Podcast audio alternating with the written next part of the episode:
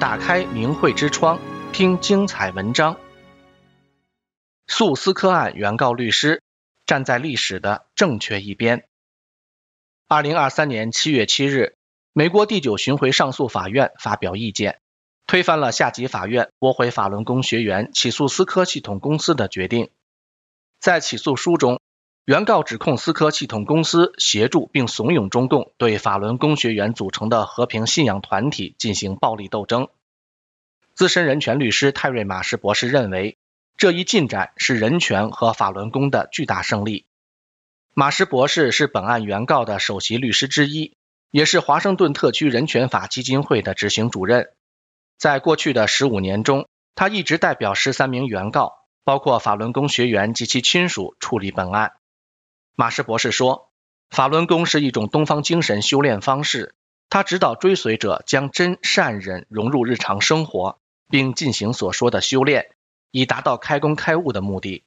根据美国法律，法轮功属于宗教，因为法轮功的信条和实践符合美国各巡回法院对宗教的法律定义。马什博士是在2008年5月的美国参议院司法委员会听证会上决定启动这项诉讼案的。那次听证会对思科副总裁就公司制作的具体演示文稿内部文件进行了质询。期间，思科公司的一位高管作证说，他的公司参与了中共的金盾监控系统。该系统部分原因是为了暴力镇压法轮功学员和其他社会少数群体而开发的。根据听证会的聆讯记录，在回答问题时，思科公司副总裁承认，思科公司的内部介绍。包含了一份中国政府关于打击包括宗教组织在内的敌对分子的官方声明。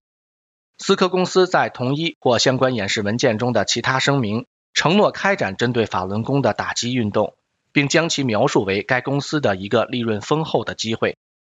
经过三年的调查，2011年，马什博士根据法轮功学员，包括几位技术专家收集的证据，向美国加利福尼亚州北区地方法院。提起无名氏诉思科案，马什博士说，思科是争相进入中国技术市场的高科技公司之一。正如我们的起诉书所指控的那样，为了确保进入中国利润丰厚的技术市场，被告推销、设计和开发了一些高级解决方案，例如集成应用设计，向公安人员和中共党的代理人展示如何在中国识别、围捕和强迫转化法轮功信仰者。基于这些指控和类似指控，原告认为思科的高管们违反了酷刑受害者保护法，思科公司违反了外国人侵权法。马什博士说，酷刑受害者保护法允许美国联邦法院追究任何代表外国对美国公民实施酷刑或法外处决的个人的责任，即使这些虐待行为发生在国外。他补充说，重要的是。第九巡回上诉审判庭推翻了地区法院驳回这一诉讼请求的判决，因为其中的一名原告充分地指控了被告钱伯斯和张协助并教唆实施酷刑。尽管提交成功的外国人侵权法索赔需要经过多重障碍，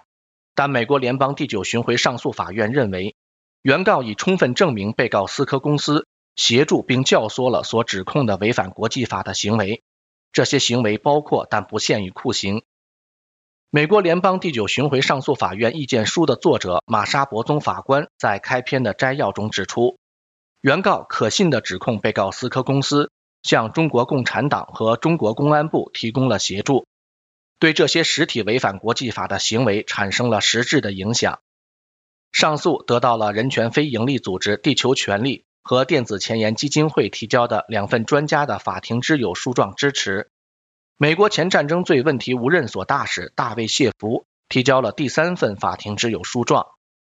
无任所大使又称巡回大使，由国家元首或政府首脑或国家其他重要领导人指派授权，是代表国家的高级外交官或部长大臣。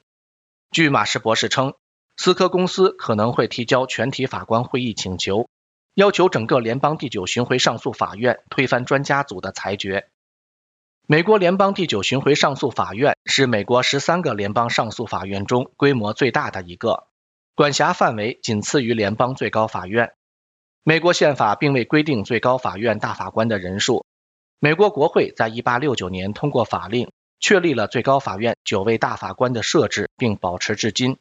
目前，第九巡回上诉法院的法官人数为二十九名。马士博士指出，法轮功学员们仅仅因为信仰法轮功，就遭受酷刑和其他违反国际法的迫害行为。此次联邦第九巡回上诉法庭的裁决，对在中国的法轮功修炼者们来说是个好兆头。马士博士说，联邦第九巡回上诉法庭的这项裁决，向中国的法轮功学员们发出了一个强烈的信号。他们是站在历史正确的一边的。他说，这份意见书揭露了中共的邪恶本质及其对法轮功追随者暴力运动的范围。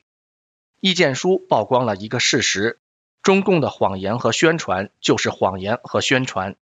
该意见书明确指出，中共关于美国支持其党迫害中国法轮功信仰者决定的说辞是公然造假。中共对法轮功信仰者的迫害。违反了保护宗教自由和免受酷刑权利的基本原则。